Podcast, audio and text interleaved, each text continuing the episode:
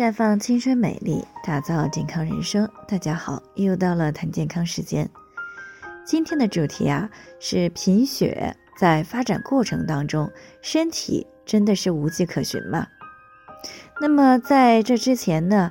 先给大家呢普及一个基本的常识。一般呢，成人的体内储存铁的含量是三到五克。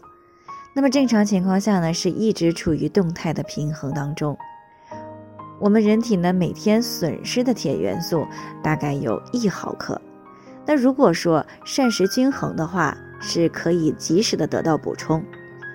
那若是从食物当中摄取的铁元素大于损失的时候，那么多余的铁元素便会储存在骨髓、肝脏和脾脏当中。当从食物当中摄取的铁元素小于损失的时候，那么储存的铁元素呢就会逐渐的消耗而变得减少。那其中前期呢是比较隐匿的，如果不注意的话是很难发现的。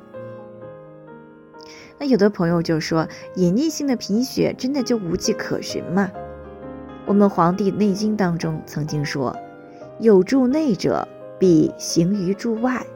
也就是说，身体在发现变化的时候，基本上会通过各种方式给我们发出预警，只是说一些早期的症状不太典型，很容易被人们忽略掉。那么，隐性贫血出现的时候，身体会有哪些微妙的变化呢？啊，如果你发现了自己开始出现了浅睡眠、多梦、神疲乏力、气短懒言、面色萎黄、头晕目眩。或者是月经量变少、延迟或闭经，哪怕说医院检查了，查了血检不是贫血，那么也要引起重视。特别是被中医判定为气血不足，而在医院血检时又没有达到实验室贫血标准的人群，那么这个时候呢，基本上是已经处于隐性的贫血期了。在这个时候，如果说及时的调整饮食，或者是额外的服用一些容易被人体吸收又简单方便的补血补铁的口服液，比如黄芪阿胶口服液，一般呢很快就可以恢复体内储存铁的正常含量了。那如果恢复正常以后，注意了饮食均衡，在没有大量失血的情况下呢，是基本上可以维持体内铁的动态平衡的。那如果没有及时发现，又没有补充，那么等你。一旦被临床确诊为贫血了，一般就需要连续补充半年左右的气血，因为储存铁完全消耗完才能确诊为临床贫血。所以呢，虽然补气血一个月左右，血检指标基本上能够恢复，但是要真正的恢复体内储存铁的正常含量，那么还要继续补上半年左右的时间，这样的恢复呢才算比较彻底。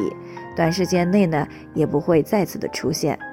啊，当然，即使是完全恢复了，也不能说就是一劳永逸的，因为呀，你稍微不注意饮食的营养，那么是还会再一次的出现贫血情况的，特别是对于女性来说，时不时的给自己补一补气血是非常必要的。最后呢，也提醒大家，您关注微信公众号“普康好女人”，普黄浦江的普。康健康的康，添加关注以后回复健康自测，那么你就可以对自己的身体有一个综合的评判了。健康老师呢会针对每个人的情况做上系统的分析，然后给出个性化的意见。这个机会呢还是蛮好的，希望大家能够珍惜。今天呢我们就先聊到这里，明天再见。